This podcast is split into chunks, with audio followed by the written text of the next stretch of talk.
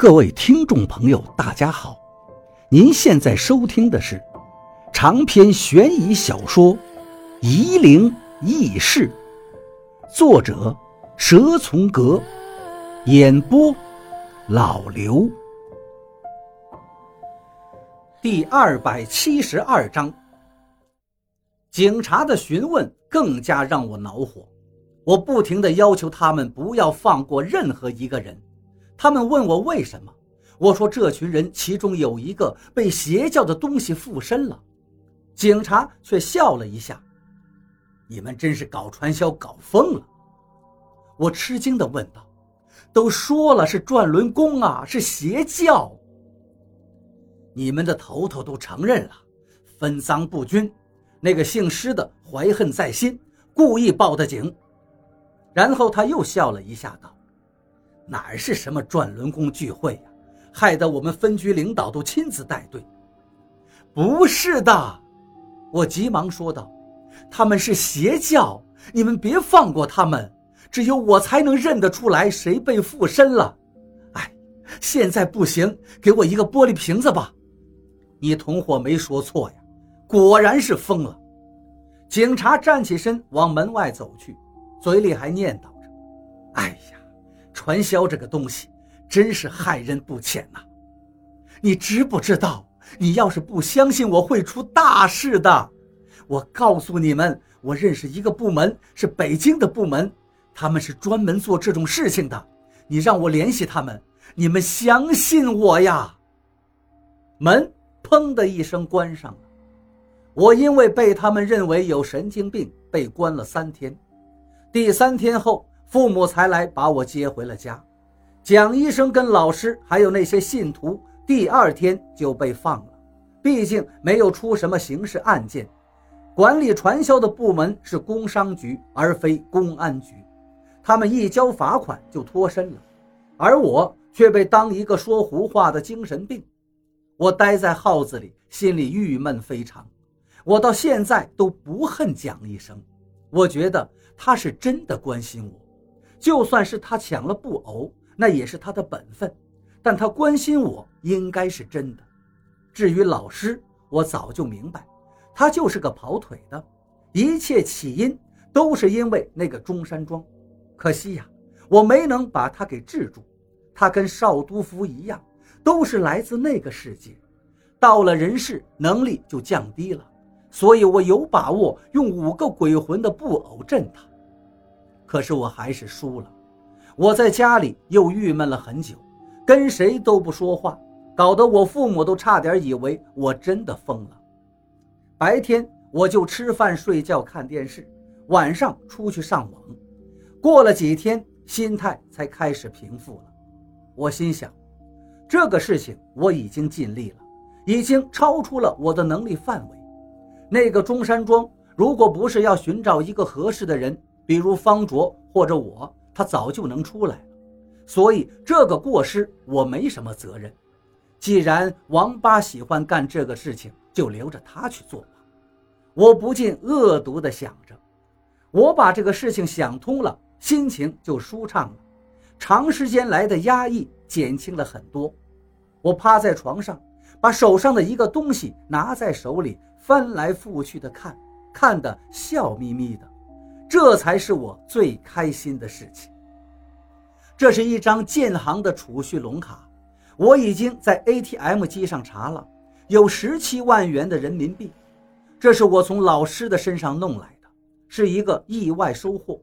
我当时就想看他身上的电子仪器。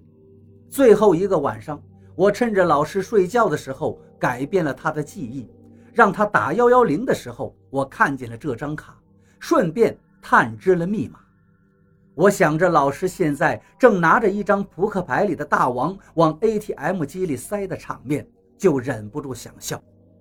虽然我现在笑得很舒坦，但后来我发现这张卡的主人张光弼的真正来头的时候，就一点都笑不出来了。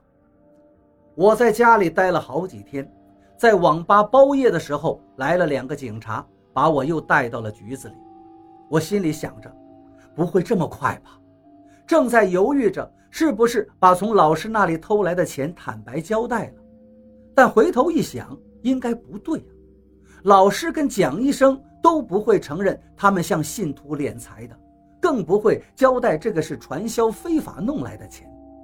我坐在屋子里等着他们跟我说些什么。还是上次跟我谈话的那个警察，这一回他不再像上次那样轻蔑地看我了，而是很郑重的表情。你们到底是做什么的？什么？我一时没有反应过来，我可没有把自己当做蒋医生跟老师一伙。你们不是传销，对不对？警察追问我。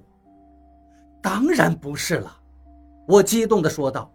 我告诉过你们，他们是邪教，可是你们不信我。你和他们是什么关系？没什么呀，我是被他们骗去的。你没说实话。警察掏出烟，拿了一颗向我示意，我把烟接过来。你为什么又要找我回来？因为只能找到你了，警察说道。其他的人。都失踪了，除了那两个人。我心里明白，肯定出了什么事情了。我看着警察，忍不住想探知他的思想，想知道发生了什么。我在怀疑那个中山装是不是一出来就做了什么事情。还没等我去探知警察的记忆，他倒是先把话说出来了：“蒋医生死了。”什么？我叼在嘴上的烟差点掉了。你说过会出事的，警察说道，所以你肯定知道些什么。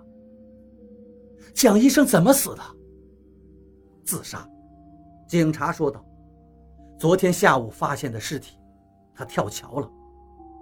我呆呆地坐着，闷着不说话。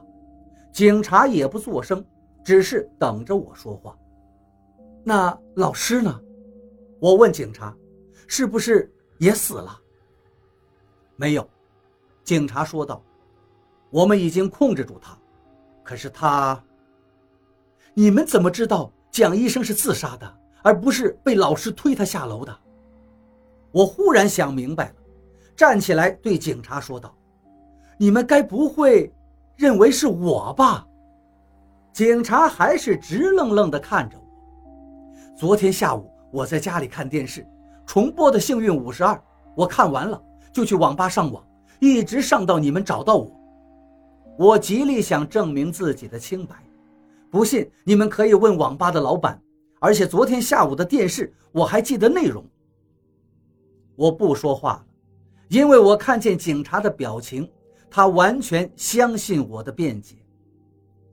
你们监视了我，我吃惊地说道。你知道有蹊跷，我们也知道不是老师干的。警察说道：“因为老师根本就不愿意出去，他一直就待在这儿。他不敢出去。”我顺着警察的话说：“可是你们为什么不赶他出去呢？”